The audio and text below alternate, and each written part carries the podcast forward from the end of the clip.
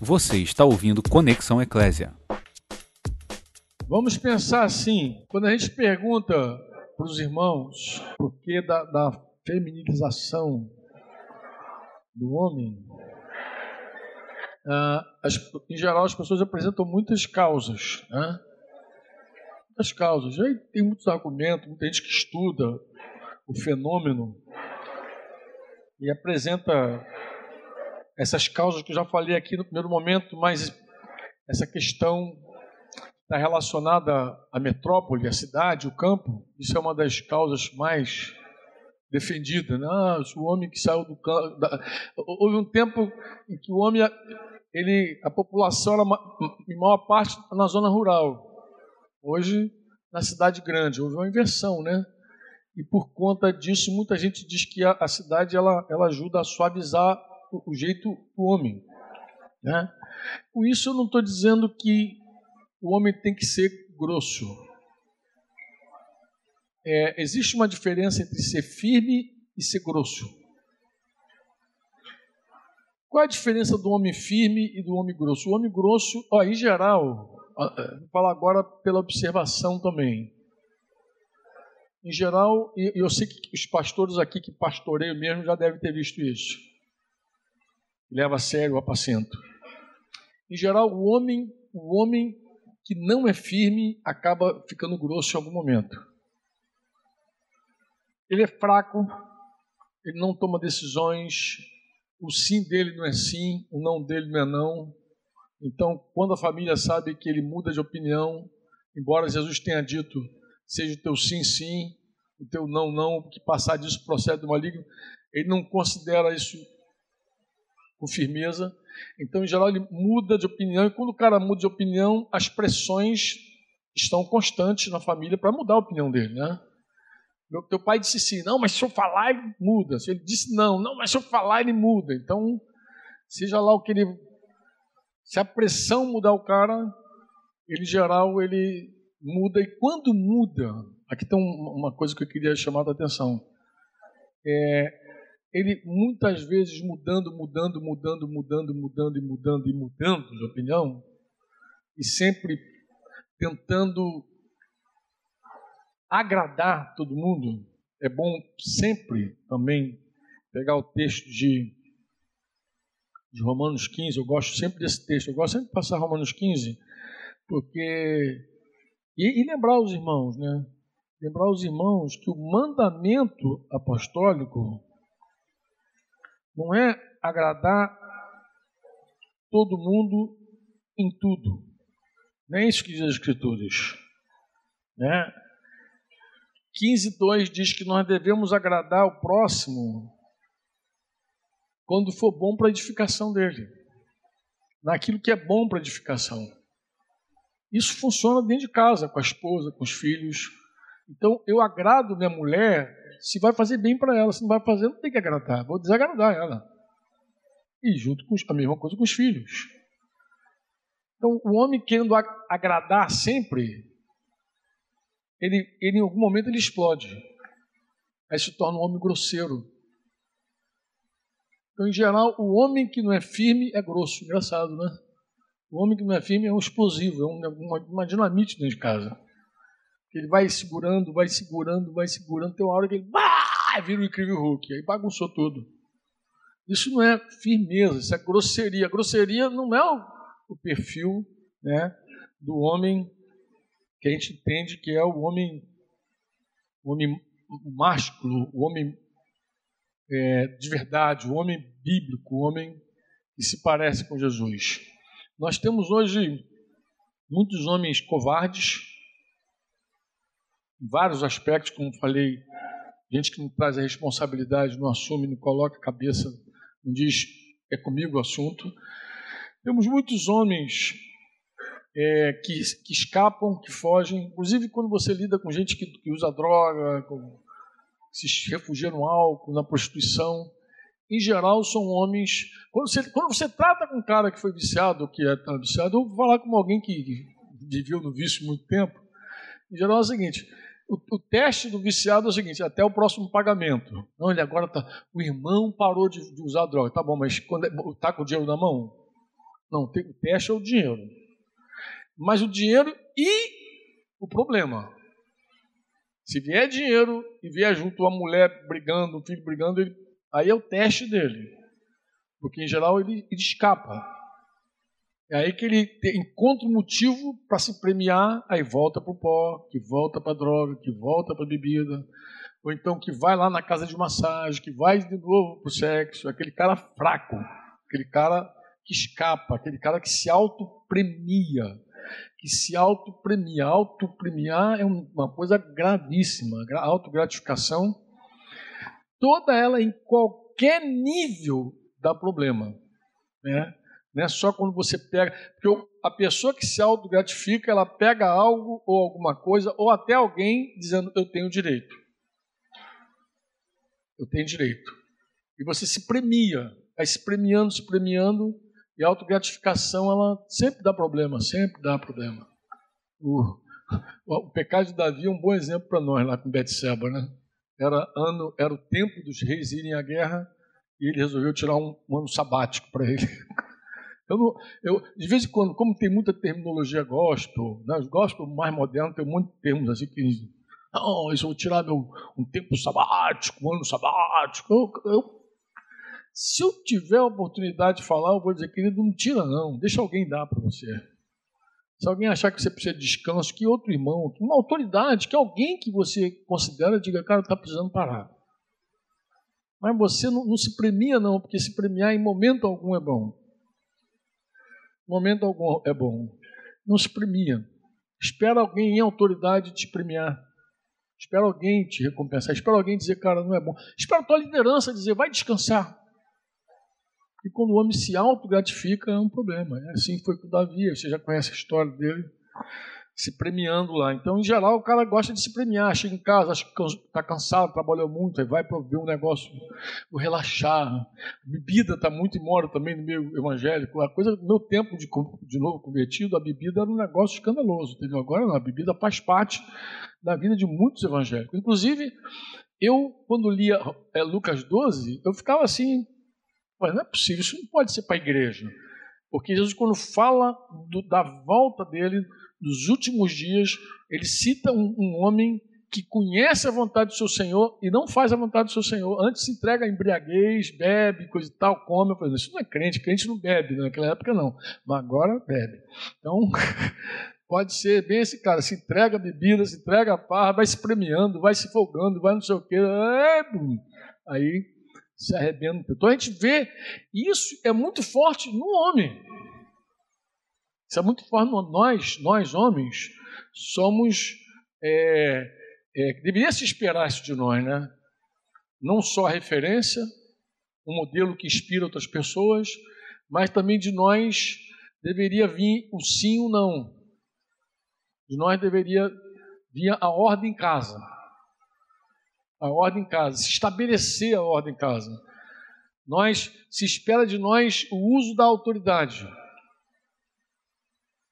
Não é mau uso nem abuso, é uso que tem que ter para premiar e para punir. Se espera de nós tudo isso aí. Eu sei que vou voltar a falar que o medo de ser rejeitado faz a gente colocar a autoridade de lado. Mas quando eu coloco a autoridade de lado, eu não deixo a pessoa que está sob os meus cuidados experimentar Deus. Porque Deus vem em defesa da autoridade. Ó, deixa eu explicar uma coisa, irmão. Toda carne, toda carne se deleita em ver erro e autoridade. Toda. A minha, a tua, todos nós. Se a gente sentar e olhar para uma autoridade, daqui a pouco a gente começa a caçar. A minha carne começa a caçar os erros dela. E encontra. Encontra. Eu já conversei com pastores que não submetiam autoridade, alegando que não confiavam em outros pastores. Isso, inclusive, ah, por que tu não recebeu essa disciplina, mano? Não, que eu não confio nesses homens. Então a tua submissão está condicionada à tua confiança nos homens? É. Então tá bom, deixa eu te fazer uma pergunta então. Se a tua mulher decidir hoje não submeter mais a você, você aceita? Não. Mas por que não? Não, porque ela tem uma palavra para ela submeter. Mas se ela não confiar mais em você, e olha que para a mulher não confiar no homem é a coisa mais fácil do mundo. Ela conhece teu, teu, teu peido, ela conhece teu arroto, ela conhece teu ronco, ela conhece você fisicamente, conhece, conhece tua alma, conhece tuas covardias, ela conhece tudo você. Mas ela, ela, ela sabe até quando você está querendo ver pornografia, quando você está tentado, ela saca teu, teu jeito, ela sabe. Mulher é fogo, meu irmão. Ela chega em cima ali, marca, ela marca você pior que esbeck baiano. Tá? De joelho para não, de joelho para cima, não, de pescoço para baixo é canela, né? Chuta para tudo que é lado. Então ela sabe. Ela, mais do que qualquer outra pessoa, pode desconfiar de você, dizer, não confio em você. Isso tira dela a submissão? Não. Porque não está condicionado. Nós nos submetemos a outro porque o outro é maior. Nós submetemos porque nós somos menores. Nós nos fazemos como Jesus, que sendo Deus, se esvaziou, se fez homem, se fez servo. A submissão nossa não tem nada a ver com, o tamanho do outro. Vê Davi e Saul. Saul aquela alma cansada, não, aquela alma penada. E Davi ali sendo quebrantado por Deus para submeter aquela autoridade. Porque a autoridade toda ela vem de quem? De quem? De Deus. Então você é uma autoridade na tua casa. Você é solteiro, vai casar, vai se tornar uma autoridade na tua casa, você assume. É, é como é que é isso? É, por que, que tu se torna uma autoridade na tua casa? Porque é assim. A autoridade está relacionada diretamente à responsabilidade. Então é o seguinte: quem é. E a responsabilidade tem a, a raiz da palavra responsabilidade está no verbo responder. Então a pergunta que eu faço é assim: quem responde? A eu. Então você é autoridade ali. Porque a hora que você responde por alguma coisa, por aquilo, você se torna autoridade naquele lugar. Onde você não responde, você não é autoridade. Teu vizinho lá, a casa do teu vizinho lá. Tu não tem nenhuma autoridade sobre a mulher do teu vizinho. Mas por quê? Porque você não responde por ela, nem pelos filhos dele. Mas na tua casa, responde. Então, a hora que você casou, casou, você se torna uma autoridade. Por quê? Porque você responde agora pela tua casa. Desde a criação é assim. A história da criação, vocês lembram bem, começou com a mulher, com Eva. O pecado, né? O pecado começou com Eva. Ela que foi lá, começou com a serpente, foi enganada, coisa tal. Mas na hora que Deus tratou o assunto, Deus não chama Eva primeiro. Vem cá, mulher. Você faz isso com teus filhos. Quando tu sabe onde é que começou a confusão, fulano, vem cá. Vamos. Começou com quem? Fulano, vem cá. Vamos começar. Com teus filhos tu faz, mas Deus não fez isso com o casal. Deus chamou o homem, Adão, vem cá.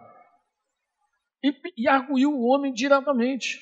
A história não começou com ele, começou com ela. E ele, covardemente, covardemente, tu vê que o medo entrou nele, inclusive já estava com medo. O pecado fez uma coisa muito interessante. A primeira vez que aparece a palavra medo é em Gênesis. Adão, Cadê você? Eu tive medo e eu me escondi. Ele não conhecia essa palavra medo, ele nem conhecia esse sentimento. Algo todo novo para ele. Eu tive medo e me escondi. Não tinha medo nele. Mas agora o medo tomou posse dele. E na hora que ele confronta, que ele é confrontado por Deus, o medo dele transfere a culpa. Foi a mulher. Transfere a responsabilidade que tu me deste. Tu és o responsável, ela é culpada. E o que, que eu fiz? Nada, sou inocente. Pobre de mim. Inclusive, muita gente não entende por que, que Deus não perdoou Adão. Um pai cheio de misericórdia. Por que, que Deus não perdoou Adão? Não perdoou porque ele não teve culpa de nada. É um inocente, pobrezinho. Você não perdoa uma pessoa que não se humilha e assume a culpa. Não há perdão para quem não tem dívida. E com a mulher não foi diferente. Voltou para a mulher e falou: E o que, que você fez? Foi a serpente. Foi ela. Quando Jó fala sobre Adão, ele diz assim, ele diz assim: se como Adão eu ocultei meus pecados, ele diz isso. Se como Adão eu escondi meus pecados, então Jó diz que Adão escondeu os pecados dele. A gente esconde pecado por quê? Medo. Medo de ser rejeitado. Esse medo de ser rejeitado é que faz a gente guardar a autoridade, é que faz a gente baixar as armas. É esse medo de ser rejeitado. Porque na hora que a gente tem um conflito em casa, a gente tem medo de ser rejeitado pela mulher, pelos filhos, por tudo, aí baixa a guarda. É o medo da rejeição. Isso também tira um monte de homem do, do, da liderança. Tem um monte de homem que não quer ser líder por medo da responsabilidade. Porque ele sabe que liderar gera responsabilidade. O cara, o cara às vezes só lidera a casa dele mal e porcamente porque não tem opção, quis casar. Agora tem que liderar a casa dele. Mas do contrário, nem a casa dele, se pudesse outra pessoa liderar para ele, seria joia. Pastor, vem aqui e fala com minha mulher. Eu, eu oriento os pastores e os líderes a nunca falar com a mulher de ninguém.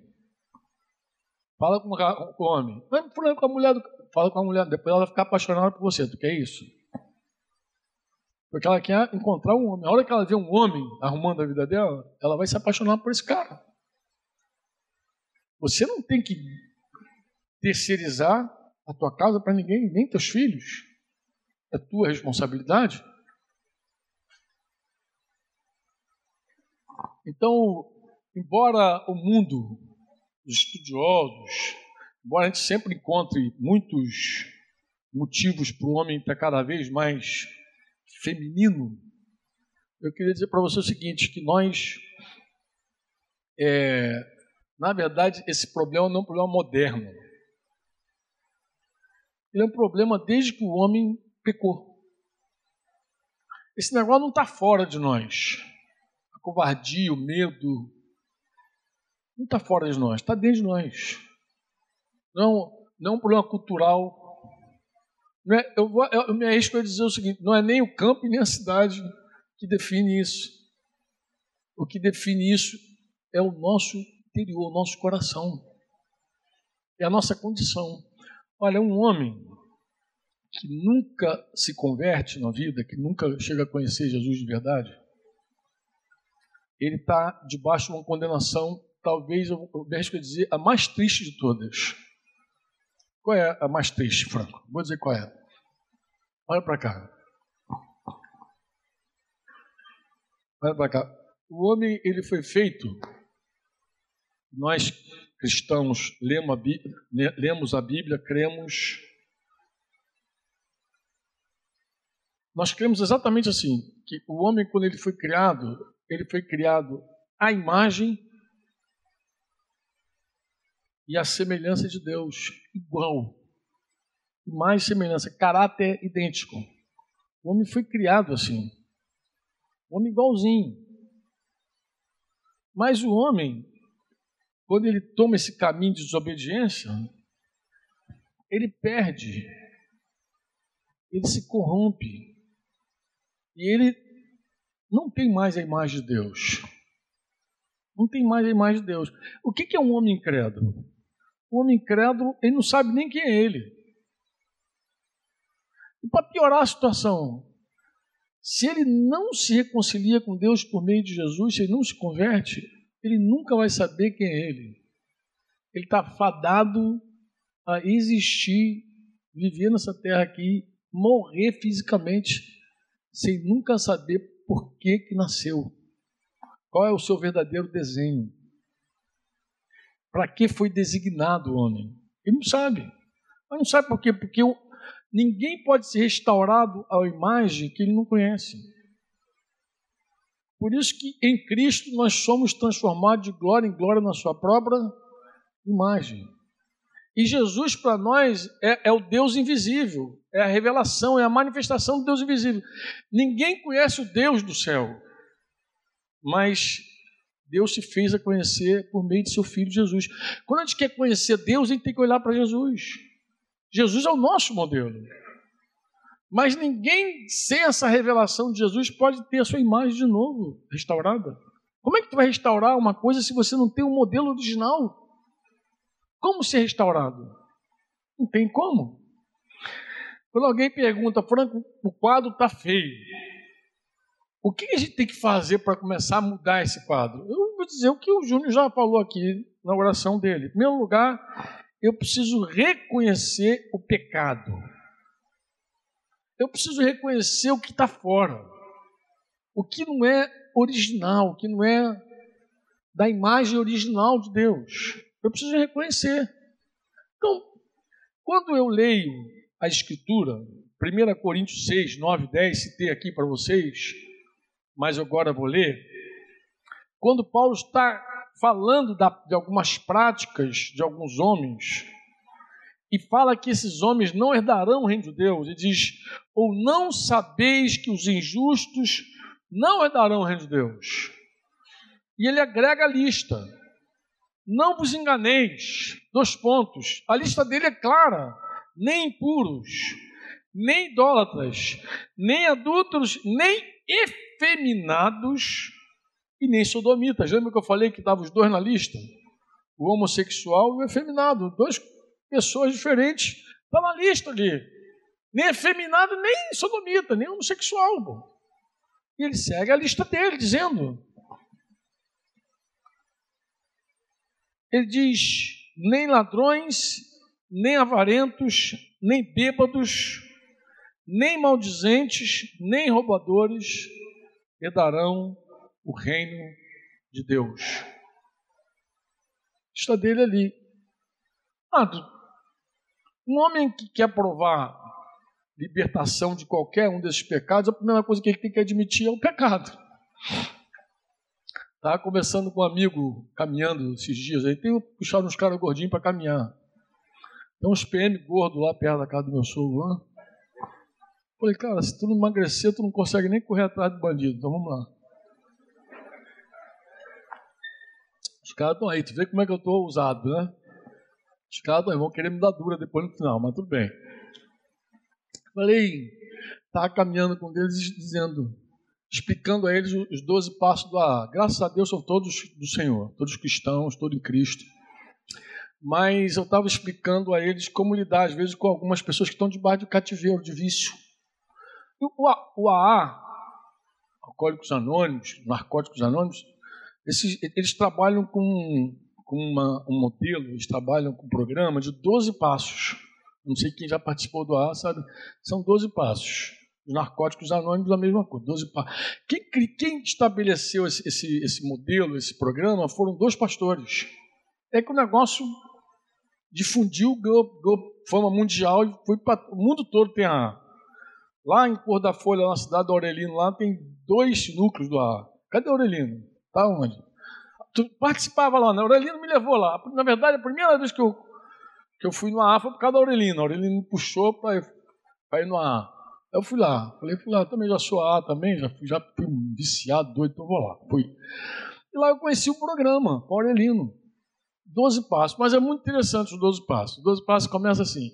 O primeiro passo primeiro passo é: eu não posso com álcool. Eu não posso. Eu não consigo com álcool. Eu estava dizendo para o irmão: uma pessoa jamais vai provar essa vitória, essa libertação, quando ela pensa que consegue lidar com vício. Então, o primeiro passo é: eu não consigo, eu não me livro desse vício. Esse, tu conhece gente viciado? Já foi viciado? Tu sabe como é difícil para o viciado admitir que é viciado, né? É difícil para o viciado admitir que o negócio é maior do que ele. É ou não é verdade? O orgulho dele não deixa. O orgulho dele diz assim: quando eu quiser, eu paro. Eu, fui, eu sei como é isso, eu fui viciado. E o cara para mesmo. Ele para uma semana. Volta, depois volta como? Como é que é? Vamos lá. Então, tem um monte de cara que foi viciado aqui. Ah, quando fala pior, porque ele sabe. É assim, ele volta pior. Ele dá aquela paradinha assim, né? Se conseguir ficar um mês fora, um mês, só Deus sabe como. É o primeiro aborrecimento. Ou então o primeiro churrasquinho lá do, do, do, do chamou, né?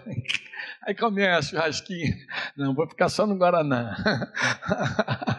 ah, meu filho sabe de nada, daqui a pouco, bufo, cervejinha, daqui a pouco, ah, daqui a pouco tá todo arrebentado de novo. Entra no buraco de uma vez, aí vai. Como é que ele volta? Pior. Ele faz pior, ele faz o que ele não tinha feito ainda. Então, é difícil para um cara que tem esse cativeiro de admitir assim: estou cativo. Qual é o teu problema? Eu sou um, um prisioneiro desse troço.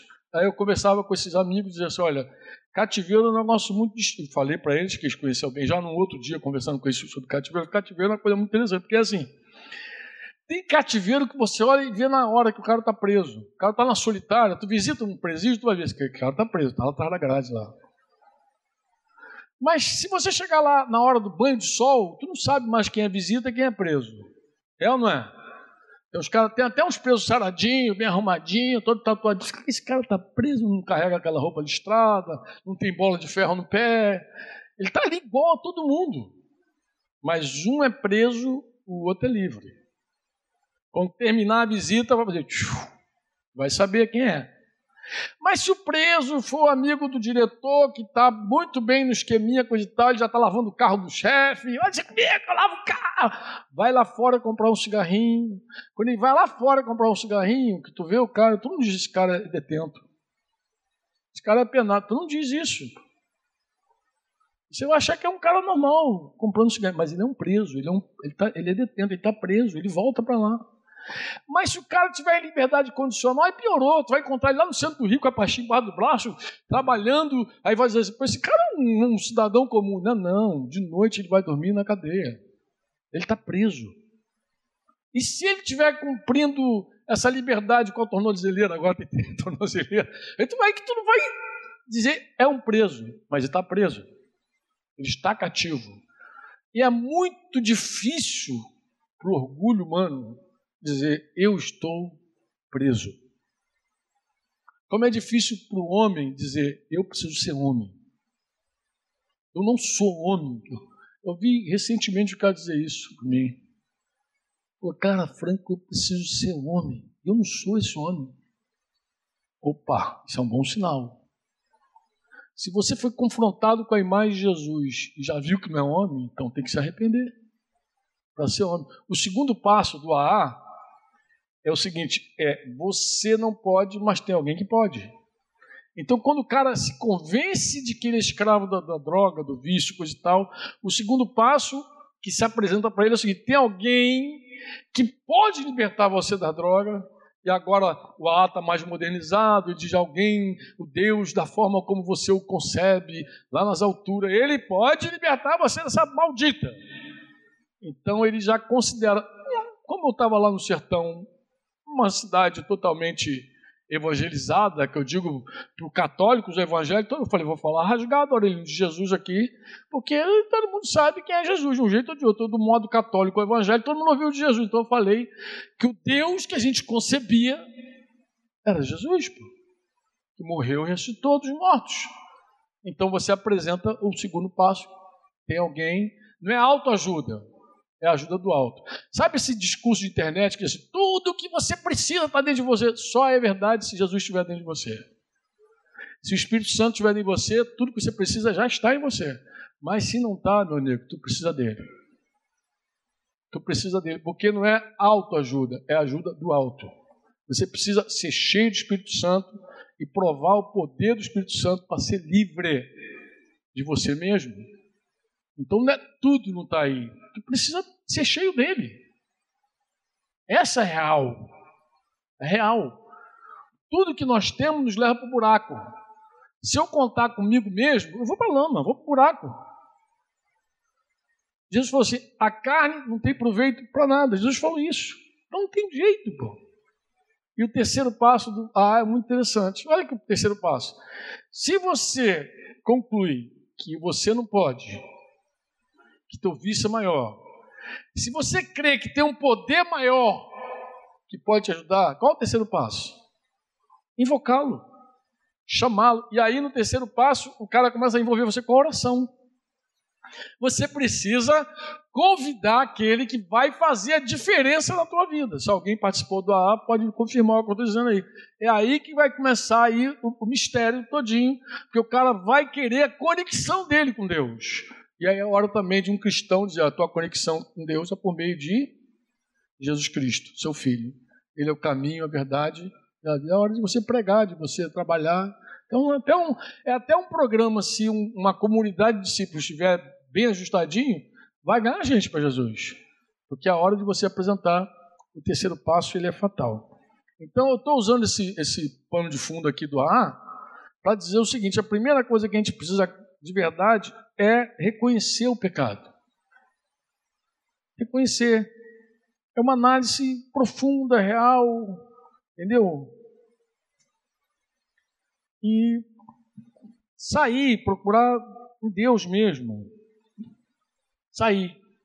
Eu, eu não vou ser confrontado se eu não olhar para a imagem original. Você se lembra de Jesus falando, respondendo sobre divórcio? Os fariseus perguntaram algumas vezes. Você deve ter lido a escritura em algum momento. Jesus falou assim: não era assim desde o princípio. Não era assim desde o princípio. No princípio, Deus criou homem e mulher. Deus falou, não era assim desde o princípio. Agora tu quer divorciar, tu quer largar, tu quer ter cinco mulheres, mas não era assim desde o princípio. Agora tu quer pintar os canecos, mas não era assim desde o princípio. O cristão, amado, ele precisa entender que Deus quer moldar ele ao que era desde sempre. Deus quer restaurar a imagem dele no homem. É isso que, acontece, é isso que Deus quer fazer conosco.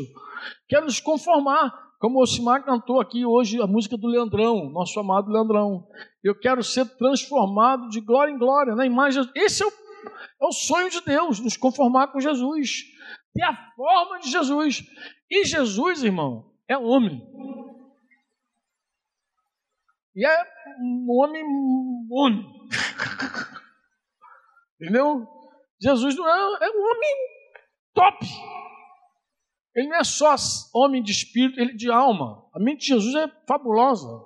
Ele não era só um homem marceneiro, forte, capaz de carregar a cruz, assim, homem que levou um açoite, né, um flagelo romano, famoso. Jesus era forte, meu irmão, porque ó, levar aquele flagelo romano, ó, olha só, alguns, algumas pessoas morreram só de assistir o filme do Mel Gibson. Paixão de Cristo. Foi ou não foi verdade? Foi ou não foi? Cara lá, só de ver o filme, ah, morreu. Estou falando sério.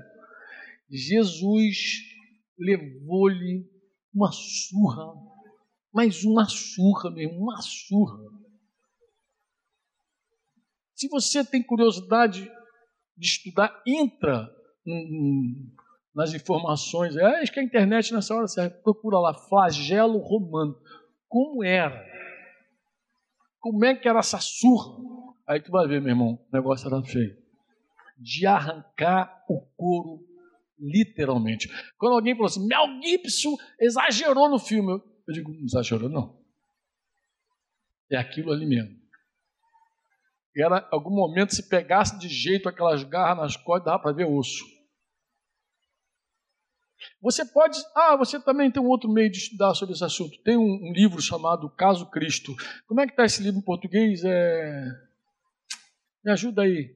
Aquele filme daquele, daquele repórter investigativo que queria provar que Jesus. Em defesa de Cristo. Então tem um livro também em defesa de Cristo. Eu li o livro. O livro é até melhor do que, do que o filme. O livro é muito interessante. Em defesa de Cristo. O cara é incrédulo, ateu, a mulher se converte, e aí ele quer provar por A mais B que Jesus é um mito. Jesus é fruto da imaginação do homem. Então ele começa uma investigação poderosa, e é muito interessante quando ele chega nessa hora da surra de Jesus, meu irmão. Quando ele vai sentar com os caras para entender que. Ah, aí vai lendo assim, os detalhes dos documentos, do que, do que tem a história, do que registra a história. Jesus era forte.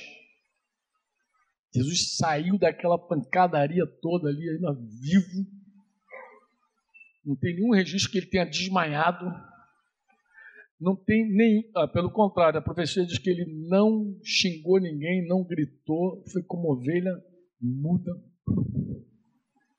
Então, Jesus é o modelo de Deus para nós. Você diz amém ou não? Quando você vai lá para a criação, Gênesis 1, 26 a 28, que você. Deixa eu, acho, acho que é legal dizer isso para você também. Talvez te ajude a refletir sobre o homem. Às vezes a gente não sabe, em essência, quem somos até descobrirmos para que fomos criados. Então, às vezes, eu não sei é, o que, que é até que alguém diga a função a função disso aqui, isso aqui existe para isso. Aí você já, ah, ah, ah, entendeu? Você descobre a designação. Eu estava lá num casamento, como eu falei aqui, do, do, do filho de Bira aqui, né? da Arthur e Rafa, e eu, eu estava falando, falei no casamento, estava dizendo, olha só que coisa interessante, diga comigo, vamos lembrar aqui Efésios 5, diga comigo assim, maridos. Diga maridos. Completo mandamento. Amai vossa esposa como quem? Ó, tu vê que o modelo sempre é Cristo. Como? Como Cristo amou a e deu sua vida por ela.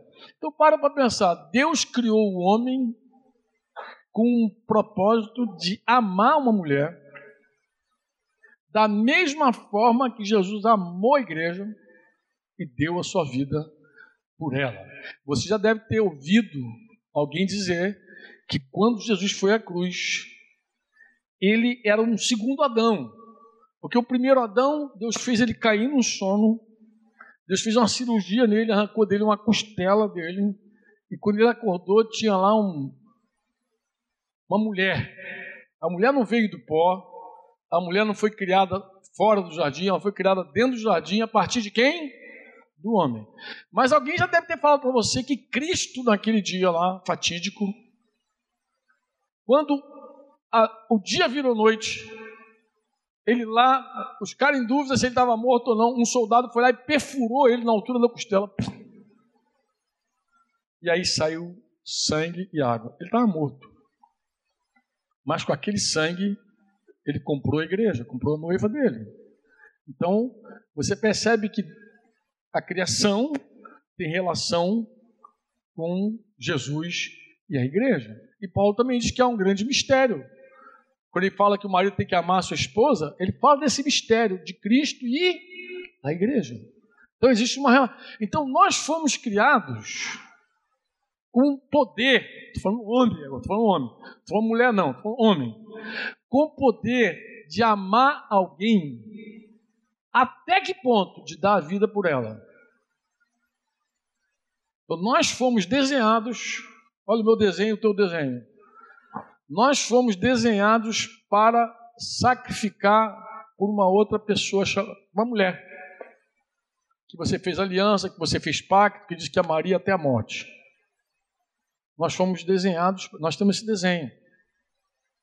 Nós somos uma criatura feita para se entregar por outro. Porque é isso que é amor bíblico. Amor bíblico não tem nada a ver com o coração batendo, emoções, pupila, amando, tá apaixonado, nada disso. Amor bíblico é quando o homem, é quando uma pessoa dá a vida a Deus por outra. Como é que, como é que tu sabe que um discípulo ama? Quando ele se consagra por outra pessoa. Olha, não tem nada mais triste que tu ver um líder no meio da igreja se entregar ao prazer dele, temporário, sei lá o que, sem considerar as ovelhas. Eu, quando olho um homem que coloca o prazer dele antes das ovelhas, eu digo, ele não ama seus irmãos. Mas por que, que não ama? Não, porque ele vem em primeiro lugar. O prazer dele está acima da ovelha. E, em geral, o pastor, o líder que faz isso, ele dá a desculpa dele. Qual é a desculpa que ele dá? Não, mas eu também tenho um dia de ser feliz. Eu estava amando aquela mulher. Amado. Você, na verdade, considerou o teu prazer mais importante do que a ovelha. Um líder, um líder na igreja, ele morre pelo rebanho. Mas como é que ele morre? Morre muitas vezes. Principalmente quando ele busca santidade. Principalmente quando ele busca ser referência para outros. Tu acha que é mole? Ou aquele cara não sofre tentação nenhuma? Pelo contrário, meu irmão. O diabo tem uma gana no líder, no pastor, mais do que em qualquer outro. Já é antigo o texto que diz: fere o pastor, dispersa o rebanho. Isso serve para a família também. O cara mira o, o chefe de família, o pai, o homem que está ali, o filho está ali olhando para ele, a mulher está olhando, todo mundo olhando para ele. Aí ele vai por um tempo de prazer, por uma hora de prazer, ele sacrifica tudo pelo prazer dele. Aí eu te pergunto: esse cara ama essa família? Ama? Ama nada, amado. Ama nada. Ama não. Ninguém acredita. Quem ama não adultera, disse Paulo aos romanos. Quem ama não mata. Quem ama não fere. Mas quem ama dá a vida pelo outro. E o homem, olha essa figura, diga comigo, homem. O homem, essa coisa que nós somos, que Deus fez, foi habilitado para morrer assim. Foi habilitado. Deus, quando fez a gente, a gente pensou na gente assim: ó. Esse cara, essa criatura aqui, ela é capaz de sacrificar por todos. É por isso que quando a gente vê um filme que tem um cara que dá, a gente fica. Ah", porque isso tem tudo a ver com a gente. Quando a gente vê um cara lá na, na guerra, lá que vai lá, e um coração valente lá, tem tudo a ver com a gente. O cara que se sacrifica tem tudo a ver com a gente. Sabe qual é? O cara que vai lá explode lá. Tu parece que fica, de repente o cara explodiu, passava um montão de gente e o cara que ficou até o final, tu já não olha tanto para ele. Tu, admi, tu, fica mais admirado do cara que explodiu. Por que que te atrai? Porque essa, esse é o teu desenho. Deus não chamou você para se amar, para se poupar, para se preservar. Deus chamou você para se gastar, para se dar, para se doar prol de outros. Começar pela tua casa, pela tua mulher. Pelo... Um homem que não sabe disso, um homem egoísta, egocêntrico, um homem nunca vai chegar a ser homem. Nunca vai chegar a ser homem. Quando, quando tu vê covardia, tu vê o quê? O que é covardia? Covardia é isso. Covardia é você tirar a tua cara e botar outra pessoa. Vai lá, mulher. Eu quando Aqui esse texto de Gênesis diz que Deus criou, eu citei Gênesis aqui, não falei. Tenha ele domínio sobre os peixes do mar, sobre as aves do céu. Tu vê que Deus criou o homem para dominar. Mas ele também diz em Gênesis 2, 7, 8 e 15, diz que tomou, pois, o Senhor Deus o homem e o colocou no jardim do Éden para cultivar e guardar. Então Deus ah, o homem não fazia nada. Fazia. Ele cultivava e guardava. E tu sabe como é que um cara guarda? Quantos milicos a gente tem aqui? Quem disse assim? Com o sacrifício da própria vida. Quem fez esse juramento? Quem? Levanta a mão. Tem uns caras que fizeram, tem até uns que lembram, né? Juramento na ponta da língua. O cara, quando jura bandeira, ele jura com o sacrifício da própria vida. Ele pode até não considerar depois ser um covarde, fugir, mas ele jurou bandeira assim. Ele empenhou a palavra dele. Ele disse: Eu vou até o final para defender esse povo, essa nação, com o sacrifício da minha própria vida. E quando o cara está jurando lá, queima o coração dele, é, é uma experiência fantástica. Aí tu pensa, por que, que queima? Por que, que a gente vibra tanto? Tem de vibrador aqui, né? A gente vibra, mano, porque isso é o nosso desenho. Jesus nos criou exatamente assim, para cultivar e guardar. Nós somos os responsáveis de guardar nossas famílias, nossas casas. Nós somos, nós fomos desenhados para isso. Olha, irmão, para para pensar que eu vou te falar. Quantos homens fazem filhos e largam por aí? Isso é próprio do homem? Não responderam. Acho que tem um monte de homem dormindo, não é possível. Vou perguntar: é próprio de um homem fazer um monte de filho e largar por aí? Não. É próprio? Não, não amado. Não é. Isso não é próprio de um homem. O homem se sacrifica o homem se sacrifica. O homem é sacrifício. Olhar para um homem tem que dizer: esse cara, ele, ele, ele, ele vai sempre além, ele tem um gás a mais. É o que se espera de um homem. Sacrificar pela mulher, pelos filhos. Eu sei que vai ter um monte de homens dizendo, mas essa megera aí, vou me sacrificar por essa porcaria, por essa cobra. Meu amado, Jesus se sacrificou por mim por você. Valeu a pena? Tinha coisa pior do que a gente? E por que, que Jesus pode sacrificar por mim e por você e tu não pode fazer pela tua mulher?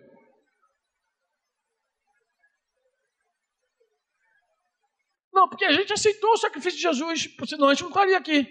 Quantos cristãos tem nesse lugar aqui? Dá amém com força.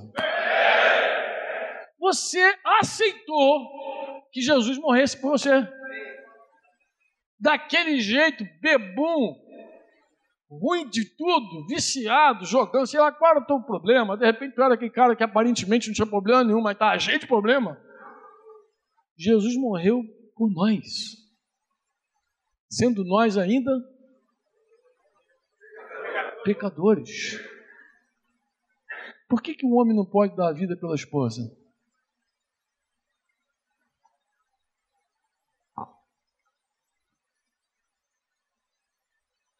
Eu, eu quando me converti, cara, quando eu me converti, eu vim, eu vim todo arrebentado.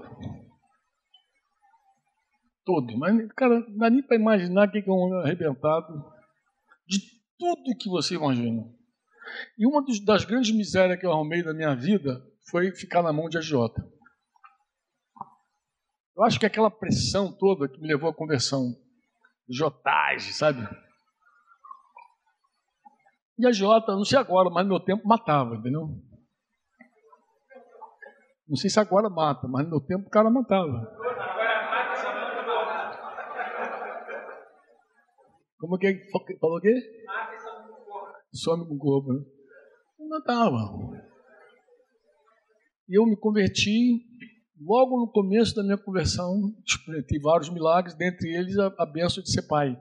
Minha mulher estéreo, clamei a Deus pela virtude, pela bênção. Lendo o Salmo 113, descobri que Deus faz com que a mulher estéril viva em família e seja alegre mãe de filhos. Eu clamei a Deus, orei com minha esposa, mostrei a Bíblia para ela. Falei: ó, Deus faz o estéril, a estéril viver em família. Está aqui, é Deus que faz, não é médico, é Deus que faz. Bora. Oramos e aí, mês seguinte, uma mulher grávida. Uma benção. E ela grávida, no meio, eu querendo sair da minha tribulação toda, eu sabia que eu não podia seguir naquela vida de pegar dinheiro emprestado, tapa aqui, vende o almoço para comprar a janta, administrar o vermelho. Eu sabia que eu tinha que arrumar a minha vida. E nessa de arrumar a vida, eu vi que eu segui, quebrei algumas jotas daquele lá, não paguei. E o cara foi lá em casa para me matar. Eu sabia. Quando ele falou, tem um cara assim, assim, eu falei, ixi, diz que eu não estou. Minha mulher grávida foi lá fora e encarou o cara. Depois um dia eu fiquei pensando, eu falei, meu Deus, que homem covarde que eu sou.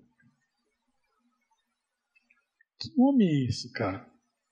Que bota uma mulher grávida para ir falar com uma jota que podia matar ele. E depois eu fiquei pensando minha vida toda, não é só esse episódio que evidenciava minha covardia, tinha muitos outros episódios. Quando a coisa apertava lá em casa, eu falava com minha mulher, falava com o pai dela para pedir dinheiro. Fala pro teu pai lá pegar um dinheirinho para. Vez de ser homem e chegar lá pro meu sogro e falar: a situação está assim, assim. Não, manda a minha mulher falar.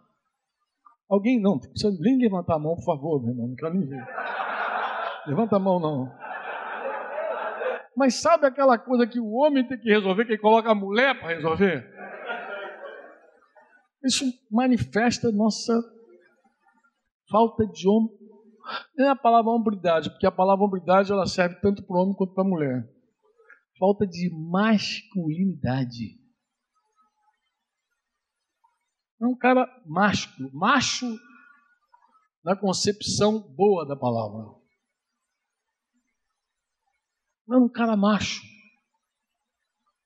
E covarde em vários aspectos da vida. Eu fui vendo assim, somando as covardias de não, de não ter a franqueza de falar olho no olho com alguém sobre um assunto, de preferir falar por trás. Isso é próprio de homem. Fazer fofoca, falar por trás, minar a autoridade. Isso é coisa de moleque. E fofoca é coisa que dá mais para moleque que para homem, mas tem homem fofoqueiro.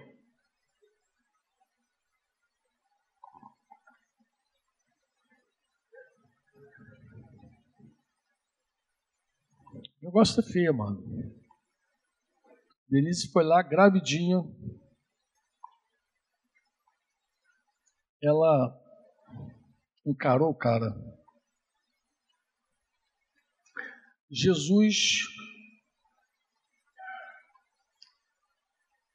ele é o maior exemplo de homem que tem nas escrituras, na vida. Eu vou citar aqui algumas coisinhas aqui. Que, quem lê a Bíblia, os evangelhos, já leu. Ele é o maior exemplo. Você crê nisso ou não?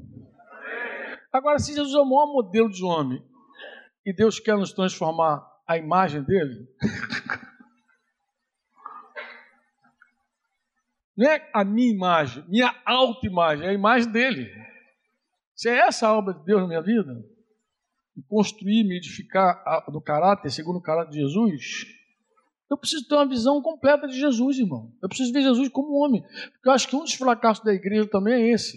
A igreja, ela se mostrou, mostrou Jesus muito cordeiro, mas não um cordeiro manso e humilde apenas. Botou um cordeiro sem ação, um cordeiro sem atividade, um cordeiro sem resposta. Mas Jesus é leão também, amado. Quantos que Jesus é leão?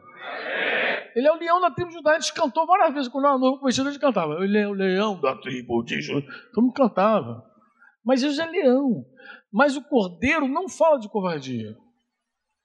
O cordeiro fala de mansidão e humildade, não de covardia. A gente tem que ter uma visão clara de Jesus, que é o leão, é cordeiro, mas não fala de um homem covarde. Em nenhum momento você olha para a Escritura e vê Jesus um homem covarde. Jesus é um homem carpinteiro, trabalhador, e que seguiu fazendo a missão dele até os 30 anos, porque 30 anos era a maior idade do judeu. Então, aos 30 anos, Jesus ficou maior de idade, e aí ele se entregou totalmente à obra do pai dele, que era pregar, ensinar, curar os doentes, era fazer discípulos do pai dele. Mas até ali foi esse homem. Jesus, no começo do ministério dele, no começo, ele foi batizado e foi levado para o deserto para ser tentado por quem? Pelo quem? Por quem? Ele foi com quantos para lá para o deserto? Para encarar o diabo? Foi com, como?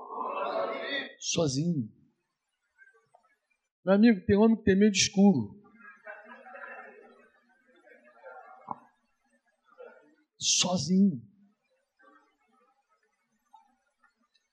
Jesus foi só o deserto, sozinho. E não era, não ia encarar lá o, homens, não, ia encarar o diabo. Deixa eu fazer uma pergunta aqui, agora tu pode levantar a mão. Alguém aqui, não é uma boa experiência não, mas vou perguntar assim mesmo. Alguém aqui já teve uma experiência assim com um espírito maligno atacando a tua vida? Já teve? Aí tem uns irmãos.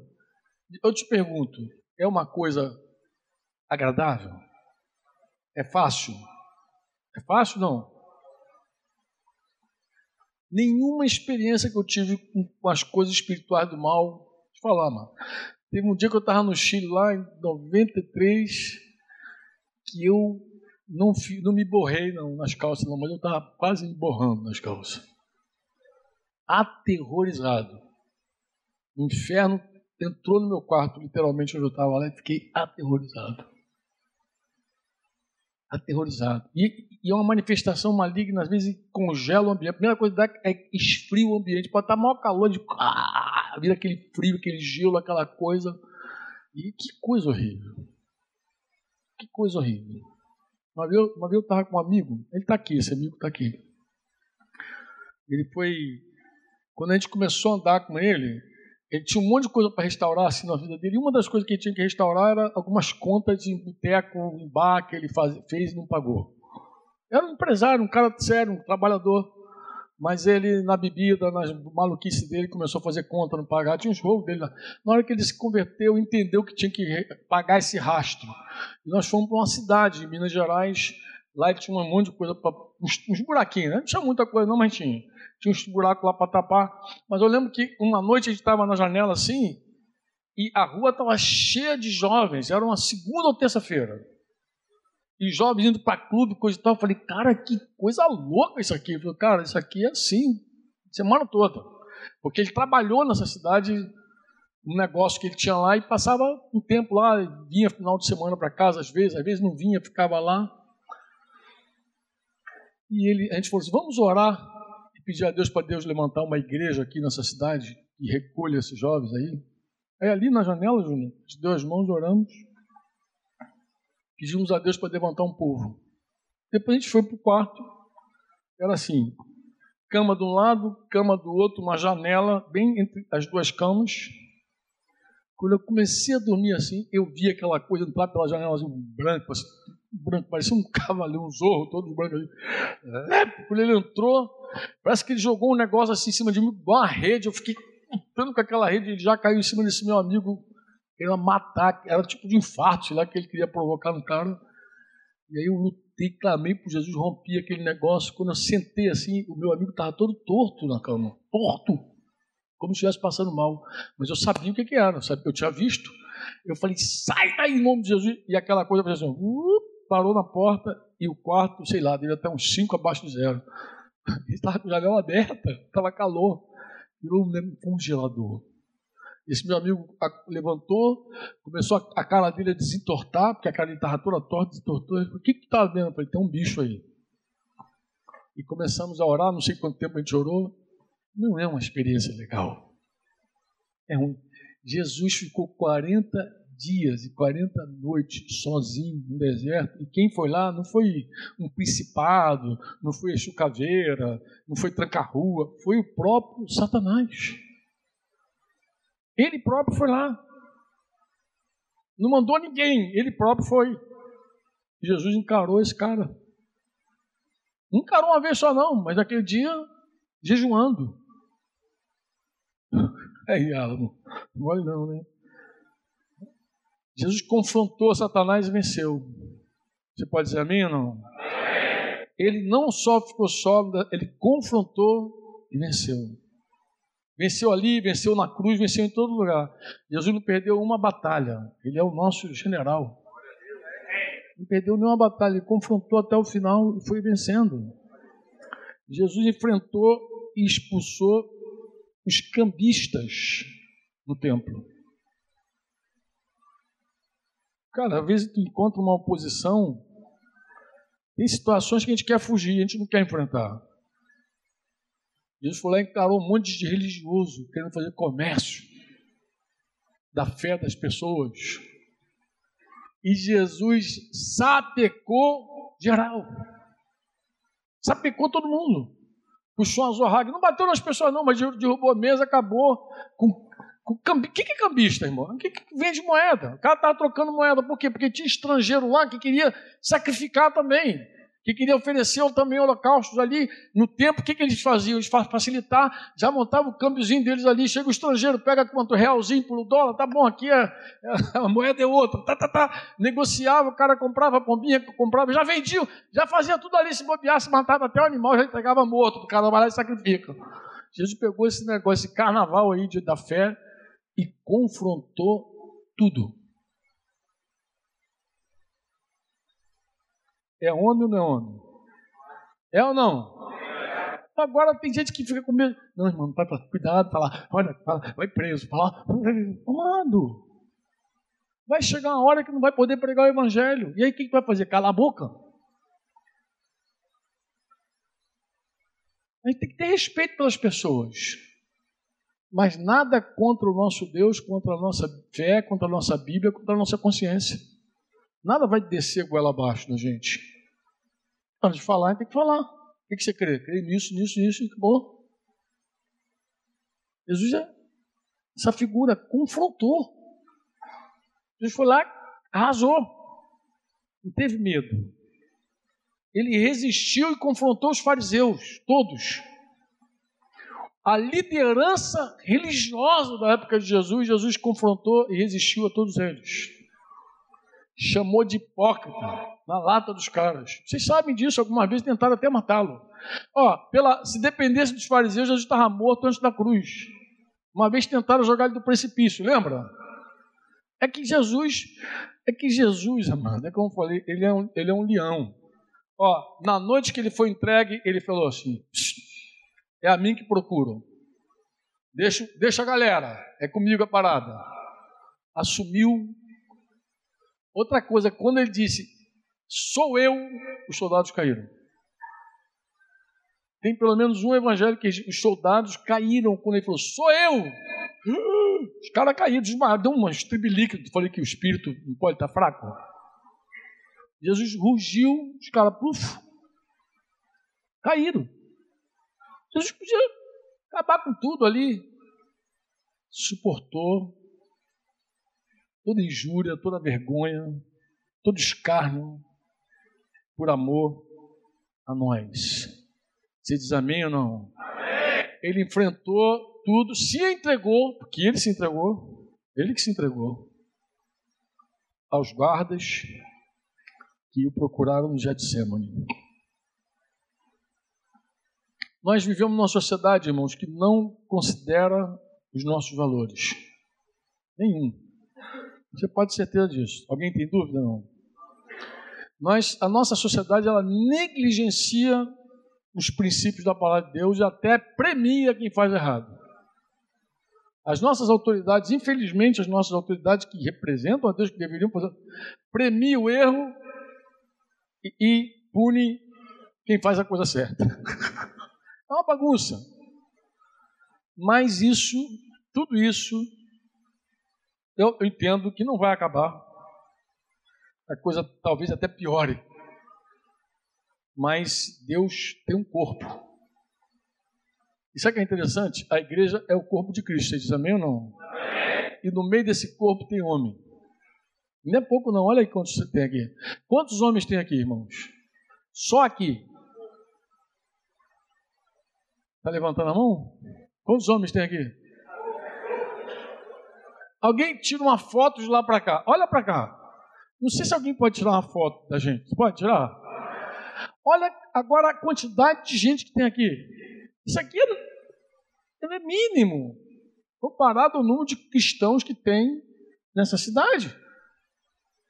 Isso aqui pode parecer, ah, quanto homem, nada, nada comparado ao número de cristãos que tem nesse país. Eu estou falando, nós somos homens. E nós deveríamos fazer a maior diferença nessa sociedade. Nós é que deveríamos fazer essa diferença. Ninguém mais do que nós. As nossas esposas deveriam olhar para nós e se inspirar na gente. Então, meu marido é discípulo de Jesus. Eu não sei o outro, mas o meu é. E lá, é muito legal quando você vai num apacento, até quando tem conflito entre casais, e você ouve a mulher dizer assim, eu já ouvi isso muitas vezes, já Franco, o problema aqui em casa sou eu, meu marido é uma benção. Já ouviu isso, Fernando? É difícil, mas tem, eu já ouvi, Fernando. A mulher dizia, meu marido é um homem de Deus. Eu é que sou carnal, eu é que dou cabeçada, eu que não quero a autoridade dele. Meu marido é um homem de Deus. É muito legal quando isso acontece. Muito legal. O cara está ali, ela está no conflito com ele, mas ela admite. Esse homem é um homem do Senhor. Consagrado a Deus, eu sei como é a vida dele. E quando ela não está com raiva, fica melhor ainda, que ela fala mais naturalmente. Se ela não estiver com raiva, é que ela derrama elogios. Ela vai falar muitas vezes. A nós, irmãos, nosso caminho é um caminho simples, mas simples, uma simplicidade absurda. O nosso grande desafio é de verdade se entregar a Deus, se consagrar de verdade a Deus, parar de brincar. Ser confrontado com esse homem Jesus, nos arrependermos da nossa carnalidade, dos nossos medos, dos nossos temores, confiar em Deus mesmo, apostar nele de verdade, encarar a vida por meio de Jesus Cristo, avançar com humildade e mansidão, mas com coragem, com ousadia, com intrepidez. Pega quantas palavras que está relacionado aos homens: força, responsabilidade, coragem, ousadia. É, para a mulher, beleza. Olha só como é que é a diferença. Beleza. Eu digo para os rapazes, você não precisa ser bonito, tem que ser homem. Você não precisa ser bonitão, não. Tem que ser bonito. Que mané bonito, cara. Tem que ser homem.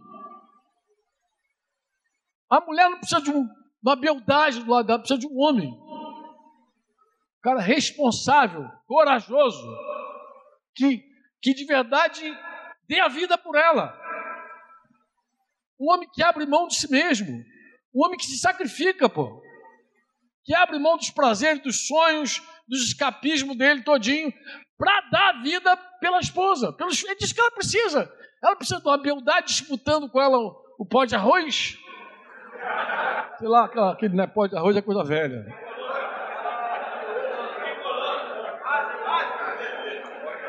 A base. Precisa de ninguém disputando com ela. Ela precisa de alguém que, que inspira ela, amado. Que inspira, que, ela, que traz segurança. Uma, acho que uma pergunta legal para nós, homens, seria: como é a minha presidência? Que meteu mal na presidente da República, gente, qualquer um a gente mete pau, se é de esquerda, se é de direita, a gente acha erro em todo mundo. Não tem uma autoridade que a gente não encontre erro. Eu quero saber da tua autoridade. Seria legal começar a avaliar a partir de nós. Como é que eu presido? Como é que é a minha presidência? Que tipo de homem que eu sou? Eu sou um homem de Facebook, de fake. Eu sou um homem só que aparece bem na foto. Um hipócrita. Sabe que eu sou um homem hipócrita? Que no meio da igreja tem uma cara, em casa tem outra. Irmãos, um homem hipócrita, os primeiros que ele mata são os filhos. Filho na adolescência não suporta hipocrisia. Não suporta. O filho na adolescência ele quer se firmar ele quer se achar. Um filho na adolescência, ele quer identidade. Aí pega um pai que em casa mete o malho nos outros, no meio daquele louva e abraça. Ô oh, meu amado. Ô oh, cara. Guri não aguenta isso. A menina vai dizer assim: eu prefiro ser homossexual lá na rua, mas sou o que sou do que ser um crente igual meu pai. Um crente igual meu pai eu não quero ser. É falso, é fake. É isso aí que é de Deus, eu não quero. Então, eu acho que tudo começa quando a gente começa a avaliar a nossa própria vida, em Deus, pô. Com sinceridade. As pessoas dizem, Franco, as mulheres trabalham mais, as mulheres servem mais. Eu falo, misericórdia, não é assim lá. Ah, engraçado, tem um dado interessante para nós. Aqui, aqui nesse sítio, em Santíssimo, nós começamos a reunir a igreja no ano de 97. E aqui a gente tem uma história muito interessante. Aqui o número de homens sempre foi grande. A gente sempre teve mais homem que mulher, sabia disso? É um fenômeno, Sumar. Você que é desse tempo, dessa época, era um fenômeno. Todo lugar que a gente ia, as igrejas, aquele montão de mulher, aquele pouquinho de homem, aquele montão de mulher. Aqui não, chegar aqui tinha um monte de homem. Ah, homem mesmo, um monte de homem. E a igreja multiplicou com força, graças a Deus. Tem filhas em vários lugares em vários cantos. Os homens, irmãos, cheios de meter a mão na massa, não tem para ninguém. Se os caras assumirem o papel deles, acabou. Deus conta com esse exército. As nossas esposas podem ser uma benção, uma maravilha, mas elas precisam da nossa guarda. Você é solteiro, quer casar? A hora que você casar, já tem uma discípula. E tem um monte de rapaz solteiro que tem medo de casar. Medo! Nessa é santidade não é medo. Ele treme diante da responsabilidade de ser um marido, um pai. Ó, tem rapaz casado que não quer ser pai. Pergunta, por que, que não quer filho? Não, cara, tá um nervoso. Tá um nervoso o quê, cara? Vai ser, é lindo o negócio. Não, criar filho para esse mundo querido. Deus é contigo. É Deus que é contigo. É Deus que é contigo. O, o, o, o, Deus que mora em você é esse Jesus aqui que eu li agora, aqui que eu citei rapidamente. E quantas outras coisas o Espírito Santo pode mostrar sobre o Jesus que mora em você? Quantas coisas, quantas virtudes ele pode mostrar para você? Ele pode, olha, o único que pode te encher de confiança nessa batalha é aquele que habita em você. Ele vai dizer: Olha, você não está sozinho, eu estou contigo. Vamos embora, essa, essa guerra é minha. Bora! E você vai. Vai na fé e na confiança do Senhor. Experimenta, irmão. Consagrar tua vida a Deus. Inclusive, eu vou te falar: se você é um crente que nunca consagrou tua vida a Deus, você está perdendo teu tempo. Um dia tu vai se arrepender amargamente de ser um crente meia-boca. Se você é um evangélico de religião, nunca foi um homem de Deus, sério, você vai ver Jesus um dia, tu vai ver esse homem, Jesus. Aí tu vai temer, tremer e se arrepender de não ter sido homem. O homem de Deus que ele desejou para você. Porque, inclusive, nem basta ser homem, tem que ser homem de Deus, homem de verdade. Tem que ser homem de verdade. A, a, a, a coisa mais importante que a gente pode fazer nesse tempo, irmãos, é uma consagração genuína a Deus. O que é consagração? É uma separação total para Ele. Diz, Senhor, é, é engraçado quando Paulo fala para Timóteo acerca daqueles que se arregimentam no exército de Deus. Diz que aquele que é destacado para servir a Deus não pode se envolver com as coisas desse mundo. Isso é próprio do meio militar até hoje. Eu não sei se a lei mudou, mas no meu tempo o militar não podia ser advogado, não podia ter OAB. Podia ser advogado, mas podia ter OAB, não podia ter outro trabalho. Porque o militar, ele é militar 24 horas por dia. O meu comandante dizia: ir para casa é concessão, não é direito. Dava quatro e meia da tarde, quatro horas, saía do teu expediente, era uma mera concessão. Por quê? Porque você é milico 24 horas por dia. Você era consagrado totalmente ao serviço militar. 100% consagrado. Por quê? Porque podia estourar qualquer coisa, uma guerra e acabou. Feriado, folga, acaba tudo, não tem nada. Tudo é totalmente, é 100% das Forças Armadas. E com Deus tu acha que é como? Como é que tu acha que é com Deus? Paulo falou a Timóteo, Timóteo, quem se arregimentou nesse exército nem se envolve com as coisas desse mundo. Tudo ou nada. Deus não espera que você dê a Ele a tua aposentadoria. Isso é uma besteira. Leia a Bíblia, irmão. Leia a Bíblia. Deus não espera que você dê escassas horas do teu dia para Ele. Leia a Bíblia. Isso é uma ilusão. Isso é uma mentira. Mentira.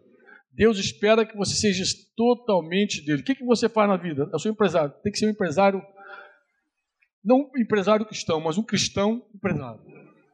Entendeu o que eu estou falando? Não. Eu sou empresário cristão. Reunião de empresário cristão. Foda, meu irmão. É reunião de cristão que é empresário. Não o contrário. Parece que a gente faz algumas coisas, depois dá as coisinhas para Deus. Fala... Você não entendeu nada, amado. É por isso que a vida fica capenga.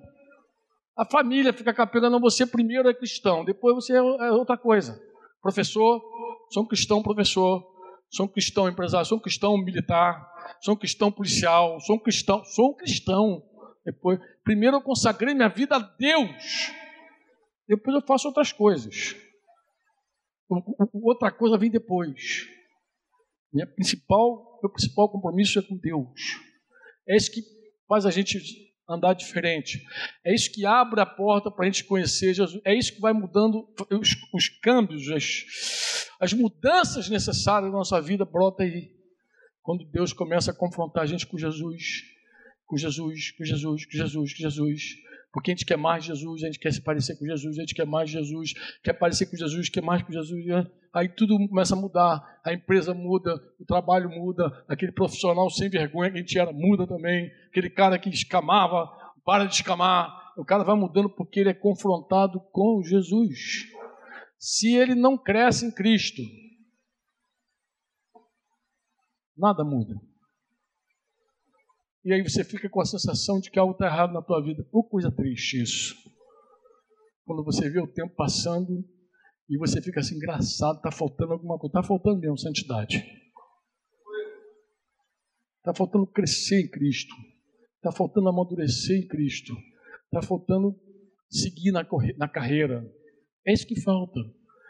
Deus nunca planejou para a gente, nunca, uma coisa meia boca. Deus nunca planejou, irmão. Nunca, nunca.